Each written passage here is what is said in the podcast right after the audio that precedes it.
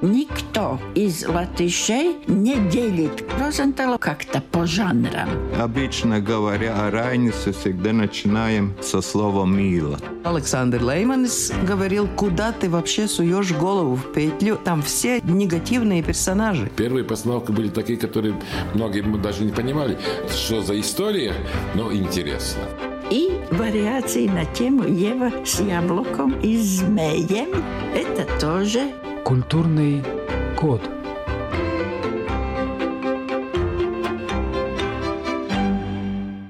Я, Рита Болотская, переехала в Латвию недавно, изучаю культуру своей новой родины и делюсь открытиями с вами в этой передаче.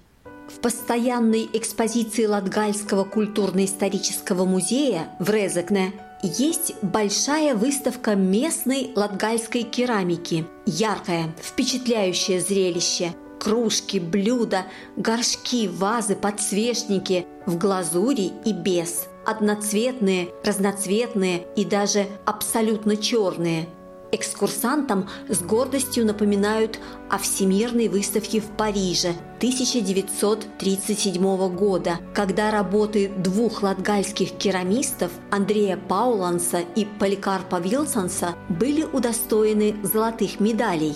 Тогда же еще четыре мастера из Латгалии получили серебряные медали – что и говорить, у латгальской керамики особое место в декоративно-прикладном искусстве Латвии. Латгальская керамика – это бренд.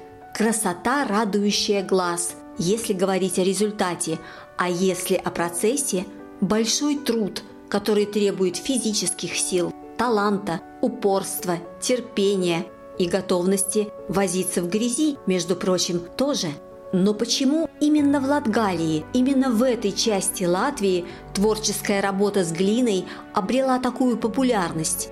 Спросила я у искусствоведа, керамистки Эвии Василевской.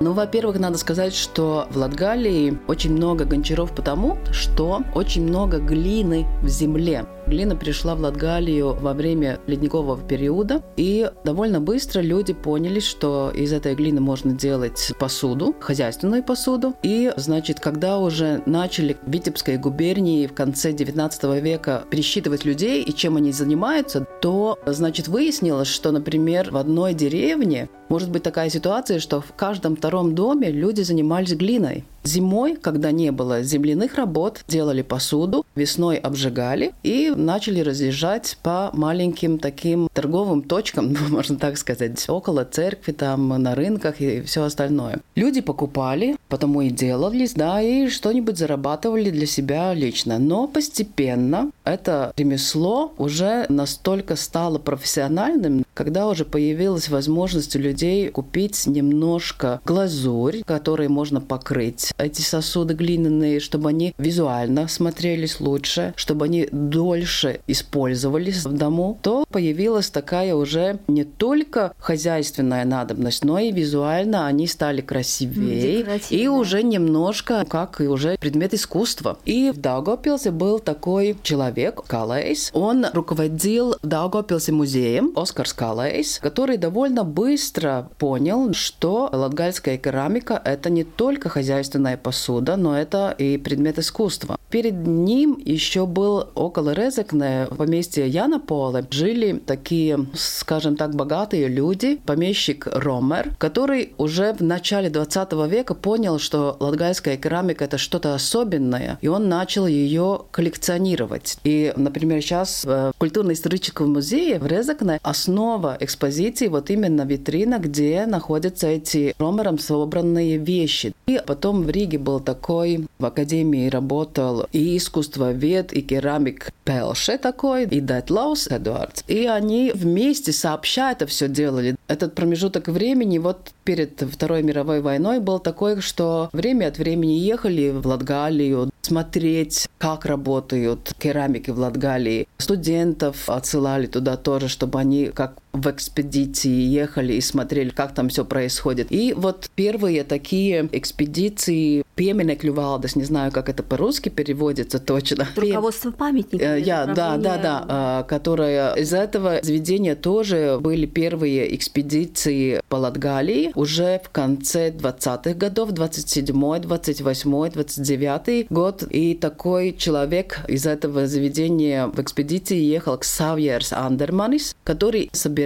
этнографические вещи. Он, конечно, не оценивал латгальскую керамику как что-то особенное. Он просто делал свою работу, но его вот эти материалы экспедиции сохранились до сих пор, и они прекрасны, потому что Ксавьер Андерманис учился на архитектора, и он так тщательно перерисовал все, что видел, и постройки, и латгальскую керамику, что, в принципе, на данный момент можно сделать даже точные копии вот тех работ, которые он в конце 20-х годов в экспедиции собирал и перерисовывал. Там точно до миллиметра, насколько высокие работы, диаметр, да, где положены ручки, как она расписана и все остальное. Ну, в принципе, вот э, первый материал экспедиции это вот этого человека Ксавьера Андерманя, ну а потом уже Оскар Скалейс, который из Даугавпилса поддерживал связь с Ригой. И самые главные люди, которые, значит, как бы руководили в то время рекламой и связями с Европой, поняли, что латгальская керамика – это что-то особенное, и надо вести это, показывать Европу. И, значит, эти самые такие знаменитые времена, когда получили эти награды латгальские керамики, они совпали с тем временем, когда в Европе был так называемый стиль ар-деко, когда визуально-декоративные вещи были в моде, когда красочно все было, визуально эффектно, и латгальская керамика шла в это русло очень хорошо. Культурный код. Только что мы перечислили немало фамилий. Все эти люди так или иначе причастны к становлению славе латгальской керамики, но отцом этой керамики называли и называют лишь одного человека – Яниса Пуяца. Искусствовед Янис Пуяц, родившийся и выросший в Латгалии, фактически жизнь положил на продвижение латгальской керамики. Он не позволил этому искусству исчезнуть, превратиться в артефакт истории, а было это уже в пору Советского Союза, говорит Эвия Василевска. Его застал мой муж. Да, он и учился у он, он считал, что это человек, учитель с большой буквой, потому что он не только делал все, чтобы сохранить латгальскую керамику и ее возвести на, скажем, пьедестал, да, но он вообще очень много чего сделал для того, чтобы сохранить латгальскую культуру, искусство, народные ремесла. И большинство своей жизни он провел в Риге, но это не мешало ему заботиться о тех творческих людях, которые жили или в Резакне, или в Даугавпилсе, или даже в каких-то там поселках, глуши, потому что он знал, где кто живет, чем он занимается, насколько он важен для Латгалии, например, да. И не только, он даже тут, работая искусствоведом, и у него другое образование был, он был юристом, он умел в советские времена подыскать основу своим э, действиям разных документах в партии, каким образом, значит, сделать так, чтобы все было хорошо, и ему разрешили латгальскую керамику понемножку восстановить обратно и учить молодое поколение, чтобы оно занималось глиной. Я взяла его книгу в библиотеке «Латгальская керамика». У него два, по-моему, выпуска вышло. Один при жизни, а второй уже сразу после смерти. Там буквально каждый двор расписан пофамильно. Он расписывает династии, кто Да. за кем, как отец сыну передавал, и буквально вот в этом селе столько дворов занималось, столько семей, вот в этом селе столько, сейчас осталось столько. Буквально как свернуть по дороге, чтобы попасть вот в это вот хозяйство, где работает вот такой-то человек, а делает он вот то-то. Да, он очень методично в свои молодые годы шел в экспедиции по этим местам Гончаров просто пешеходом. Если у него был спутник, то со спутником. Если спутника не было, то один. И просто, значит, заходил в дома. Он был прелестным оратором, очень хорошо находил с людьми контакт. умел говорить и заинтересовать. В 1958 году он проводил неделю латгальской культуры в Риге, а потом уже с большим перерывом в 1982 году, но это было уже не Рига, это была Москва, выставка латгальской керамики. Я читала, опять же, о том, что в 60-х годах, 70-х он был не то чтобы под запретом, но ему мешали работать. Именно потому, что он продвигал вот эти латгальские произведения искусства, латгальский язык, это не одобрялось. Да, но не только в 60-е годы, но и позже, вот вы упомянули эту выставку в Москве, он это все организовал. Он умел находить общий язык и с партийными деятелями, если они хоть немножко были лояльные. У него были большие связи, в принципе, даже в России. Эта вот выставка московская, она делалась, как мне рассказывал муж, пять лет. Сначала переговоры о том, когда, каким образом это все сделать. Потом делали специальные ящики, куда упаковывать работы керамиков, потому что это было тысячи работ. Но в это время уже начались такие междуусобицы между партийными деятелями и Пуяцем. Его несколько раз старались сдвинуть с места руководителя студии. Он в 76-м... Или 75-м, или 76-м студию организовал. Да, но он сначала приезжал в музей как бы в гости, познакомиться, и понемножку-понемножку начал приезжать чаще и, значит, руководил занятиями для керамиков. Лекции были очень разные. Он был прелестным оратором, давал образование молодым керамикам и в ремесле, и в знаниях искусствоведения. Все сначала было очень хорошо, но постепенно партийные деятели учуяли, что его значение личности слишком большое. И он позволял немножко такие вольности по поводу истории в рассказах. И это, конечно, партийным деятелям не нравилось. И в этой выставке 82 года сохранились такие фотографии, где, например, видна экспозиция, видно, как хор поет или стоят все эти главные партийные деятели. Он за ними там выглядывает через плечо. Когда было открытие выставки, ему не разрешали вообще говорить в микрофон, и всем журналистам было сказано, что нельзя брать у него интервью. Но вот это время уже было, когда ему, в принципе, очень мало что разрешали делать, и его уже сдвинули, так сказать, с руководящей этой должности. Он основал ту самую студию, которую вы сейчас возглавляете. Это да. она стала называться в 86 году студией творчества имени Андреса Пауланса. Да, да. да.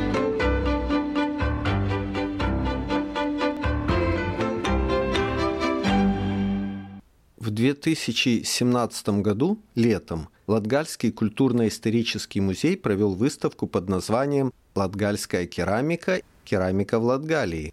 В этой выставке приняли участие 55 авторов, так или иначе работающих с глиной. Кто-то из них придерживается исключительно латгальских традиций ремесла, кто-то нет. Около 30 мастеров делают керамику постоянно, продают свои изделия ресторанам, гостиным дворам – индивидуальным заказчикам. Остальные занимаются керамикой по вдохновению, от случая к случаю. Если говорить о главных творческих объединениях латгальских мастеров, их на данный момент четыре. Студия народного прикладного искусства Резекнес Апринтя Удники, гончары Резекненского уезда. Далее студия прикладного искусства имени Андрея Пауланса в Латгальском культурно-историческом музее, опять же в Резекне. Далее Пуднику Скула, школа гончаров, которая находится на хуторе Акменейшей Каунатской волости Резекненского края, и студия народного прикладного искусства Латгале, объединяющая керамистов Даугавпилса. Начиная с 1980 года по инициативе Яниса Пуица каждую весну, обычно в конце апреля, в Резекне проходят Дни латгальских гончаров, большой праздник, на который собираются все гончары Латгалии. Этот праздник очень популярен не только у профессионалов, но и у зрителей. Как правило, он сопровождается мастер-классами и базарчиками, а турфирмы Латвии неизменно устраивают поездки в Латгалию именно в эти дни.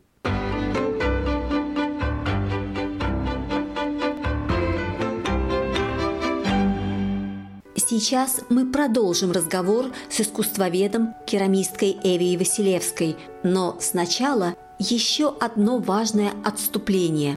В чем особенность латгальской керамики? Что отличает ее от прочих видов? Какой колорит ей свойственен? Какие формы?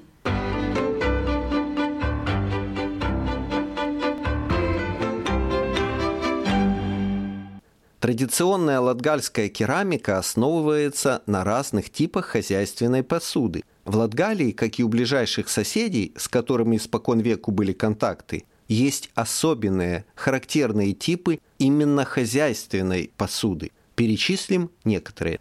Варауниекс – горшок для приготовления пищи. Слойникс – горшок для хранения фруктов. Медауниекс – горшок для хранения меда. Пенопоц – горшок для хранения коровьего молока. Крузе – кувшин или кружка, которые используются для пива или молока. Паросис – емкость с ручкой или двумя ручками. В ней можно носить еду в поле. Париниекс – два горшка, объединенные одной ручкой, также для доставки еды в поле.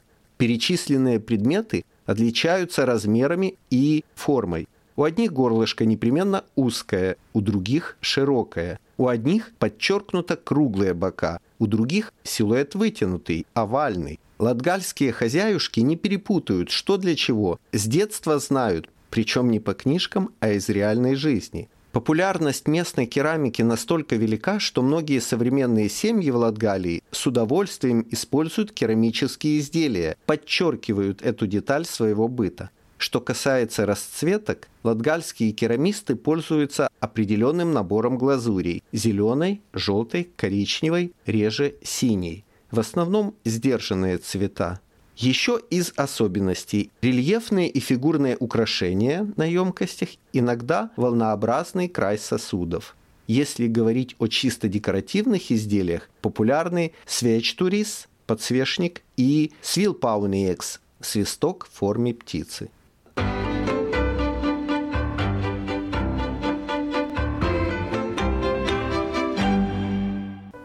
Наш сегодняшний эксперт Эвия Василевска из признанных лидеров современной латгальской керамики. Она одновременно и теоретик, и практик. По профессии Эвия – искусствовед. Читает лекции в латгальском филиале Латвийской академии художеств. При этом уже достаточно давно сама делает произведения из глины. Она умеет все – копать глину, готовить ее к работе, лепить изделия, обжигать. Научил муж, знаменитый латгальский керамик Эвалдс Василевскис. В 2018-м Эвалдса не стало, а через год Эвия выпустила книгу о нем. Благодаря ей и дело мужа, основанная им школа гончаров Путнику Скула в Акменишах Каунатской волости, по-прежнему существует, продолжает работу – говорит Эвия Василевска. Когда мы работали вместе с мужем, то немножко я работала, совсем мало, потому что у меня трое детей. И, конечно, жизнь на хуторе. Под Резекне. Под Резекне, недалеко от озера Разны. И у нас еще были лошади. И это, конечно, занимало очень много времени. Но где-то с 2013 года я, скажем так, накапливала опыт. Все больше и больше работала с глиной. И мужа не стало стало в 2018 году. И, в принципе, на данный момент у меня такое немножко переходное время, потому что уже два года я думаю о том, что надо серьезно заниматься глиной. Я, конечно, обжигаю работу и делаю, и копаю свою глину, но я бы хотела это делать побольше и работать больше с глиной и обжигать свои работы. Но поскольку у меня есть маленькие работы как лектору еще, то это не особенно получается, да. Но я бы хотела изучать еще больше вот эти все традиционные вещи и обжигать только дровами. И очень бы желала передать это другим. Мы все больше говорим о нюансах гончарного дела. И вы говорите копать глину, копать. Насколько это тяжело? Я знаю, что глина должна вылеживаться. Ее не только надо накопать, а ее желательно еще и вылежать. Год она должна лежать, а то и больше. Да, вы абсолютно правы. Хорошо бы было, если бы, например, в этом году накопал, и через год, когда она пролежала на солнце, лила с водичкой, замерзала, опять растаяла, потом ты сделал посуду. Под ну, открытым небом? Под открытым небом, да. И вот лежит эта глина, она лежит, ну пусть год лежит, а может быть и два года. Потом вы лепите с помощью гончарного круга. На данный момент без гончарного круга, mm-hmm. только руками. Это скажем так, очень хороший процесс изучения глины, потому что когда ты занимаешься лепкой, ты смотришь, насколько должна быть большая толщина, смотришь, какие вот эти типы посуд хозяйственных были, стараешься их вылепить с такой формой, как надо, и можешь хорошо почувствовать, что выдерживает глина, что не выдерживает, то есть как можно сделать абсолютно круглую форму, можно ли вообще сделать такую, да, в какой момент она уже может трескаться от того, что ты что-то неправильно сделал, потому что есть определенные качества глины, которые что-то допускают, а что-то не допускают. И занимаясь лепкой, ты это все очень тщательно изучаешь и делаешь такую основу знаний да, для глины. Гончарный круг у меня есть, у меня есть и ножкой, которую можно, значит, работать, то есть без электричества и электрической есть, но это механические вещи, которые, конечно, хороши, но это такая техническая сторона, мне кажется, работы. А на данный момент я думаю, что для меня лепка важнее, потому что это как бы мне так кажется, что это больше такая творческая работа, работа изучения, значит, э, таких качеств и свойств и возможностей глины, да, что она допускает, а что уже не допускает. Бывает так, что сделал, например, большой кувшин, мне очень нравятся большие, да, большие Это из вазы. одного куска?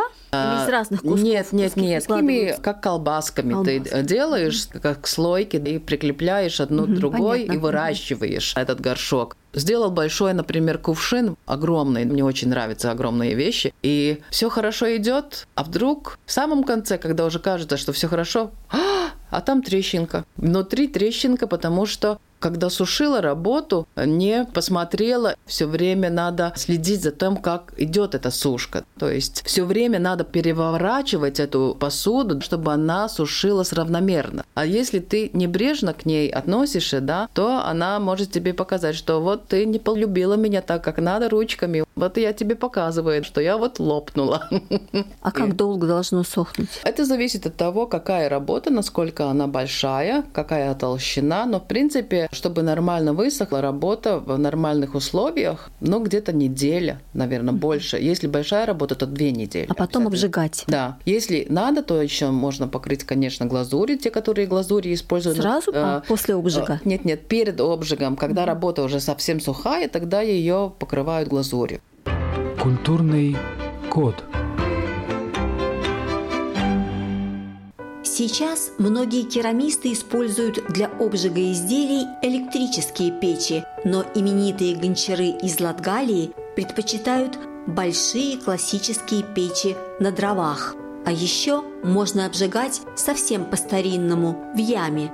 Эвия умеет и в печке, и в яме. Секреты особого обжига, после которого получается черная керамика, тоже знает Важный момент. В Латгалии, в частности в Резекне, но и не только там, каждый год в апреле проходят Дни латгальских гончаров. У профессиональных керамистов Латгалии есть традиция собирать к этому празднику свои свежесделанные высушенные работы и проводить совместный обжиг в чьей-то одной большой печи. Обжиг – процесс не быстрый, он длится много часов – Вообще все, что связано с изготовлением керамики, требует большого терпения, аккуратности, выдержки, продолжает Эвия Василевска. Во время этих дней гончаров самая такая красивая традиция, когда обжигается в большой печке. Но все авторы, в принципе, которые желают, дают свои работы несколько работ, чтобы в одной печке эти работы обжигать. И в прошлом году, например, день рождения большое красивое было у Станислава Вильяма, и у него обжигалась эта большая печка, и каждый латгальский гончар или керамик давал примерно 5-6 своих работ в общую печку. Сколько же работ всего там? Может, несколько а, десятков войти? В одну печку, в зависимости от того, как раскладывает работы в печке, ну, в принципе, где-то 300 работ можно положить среднего размера. Насколько я понимаю процесс работы, Подвох может возникнуть в любой момент. Во-первых, состав глины может неожиданно оказаться не тем. Во-вторых, во время обжига могут какие-то сюрпризы ожидать. Я читала в интервью Гончаров. Вот я кладу, у меня идея есть, но на самом деле я не знаю, что я получу после обжига. Там может быть другая картина совсем. Мой муж использовал такое словосочетание очень интересное. Я до сих пор о нем думаю. Прогнозата неяушиба. Как бы прогнозированная неожиданность, так можно сказать. Ты кладешь, и, в принципе, ты знаешь, что может тут получиться, но когда горшок получает этот живой огонь, живое дерево внизу, то что там в конце концов получится, на сто процентов уверен ты не можешь быть, потому что весь процесс, который живой, а не искусственный, тогда до конца да не знаешь. И потому, когда вот э, делается обжиг керамики в этой печке, вы знаете, это всегда как на другой день, когда вынимаешь уголь, открываешь печку, это как роды большие такие, понимаете? Ты как бы знаешь, что ты сделал, что ты сотворил, но вот этот последний этап, когда это все получает живой огонь, и открываешь печку, и вынимаешь, и вот смотришь, а, там, наверное, пламя было слишком большое. А у меня, например, были такие ситуации, когда я переборщила с температурой, да, да, и вынимаешь там одна треть, например, печки, все, уже она сплавилась. В принципе, латгальская глина выдерживает где-то 1000 градусов. Ну вот 1000 это, я так думаю, что это оптимальное при угу. обжиге. Давайте уточним, печь, ведь она горит очень долго, она горит и 8 часов, а может быть и дольше. Дольше. Поначалу огонь маленький, но вся продукция, она лежит наверху, а внизу вот этот вот огонь. И сначала да. он маленький, да. а потом он больше, больше, больше, и потом он сквозь какие-то отверстия проникает даже и внутрь туда, да. прямо в саму в керамику он проникает. Но это под конец уже. И открывают через сутки только? Ну, традиционно делается так, что очень рано утром закладывается печка, обжигается примерно, я обжигаю примерно 12 часов, Ночью она делает свое дело. Если это без редукции, то она просто медленно остывает. Если это редукция, то там происходит процесс, когда керамика становится из красной черная, да. И на другой день утром где-то обычно в 9 часов я вынимаю уголь, выбираю, и потом уже через 2 часа примерно, если можно взять в руки это горячее произведение, то хорошо, но если она слишком горячая, то надо опять ждать, чтобы остыла. А что такое редукция? Редукция – это процессы обжига, делается такие действия, что вы, значит, топили, ну, примерно 10 часов печку, медленно и очень тщательно достигли определенной температуры, обычно это где-то 1000 градусов, может быть там немножко больше, если есть глазурь, то немножко больше должна быть температура, где-то 1150-1200. Потом надо немножко температуру снизить. Верхняя часть печки закладывается металлом и по периметру обкладывается кирпичом кирпичами и мажется глина, вода и песок, а топка, где кладутся дрова, наполняется полная дровами и тоже закладывается очень плотно крышкой. И получается, что внутри под керамикой в печке сжигается дрова, которой практически нет кислорода. То есть огонь сжигает дрова и отнимает у глины кислород. Кубышка какая-то. Да, да, да, да, да, да. И в этом процессе сжигания дров работы становятся из красных черные. И вот это называется редукция. Это очень старинный mm-hmm. принцип, знаком везде в мире. Изделия черного цвета или черно насыщенного, mm-hmm. или блестящего такого цвета. Это не покрыто лаком, это просто отполированная работа или такой шерстяной тряпочкой или камнем. От этого вот блеск красивый появляется у работ. В мае 2012 года в Даугавпилсе был открыт памятник латгальской керамики. Стоит в самом центре города, на улице Ригас. Это двухметровый стеклянный куб, наполненный глиняной посудой. В памятник уложено около 250 предметов керамики – чашки, плошки, вазы. Автором идеи столь необычной скульптуры стал известный даугавпилский керамист Валентин Петько. По его же инициативе в арт-центре имени Марка Ротко в Даугавпилсе проводятся международные симпозиумы керамического искусства. А в Резекне к 2025 году планируется установка памятника Янису Пуецу. Проект уже утвержден, осталось выполнить и установить. В 2025 исполнится как раз 100 лет со дня рождения подвижника латгальской керамики. На самом деле поставить этот памятник следовало бы уже давно. Странно, что не сделали. Но столетие – повод исключительный. Его уж точно нельзя упустить. На этом сегодня все. Вела передачу журналист Рита Болотская. Встретимся через неделю. Культурный код.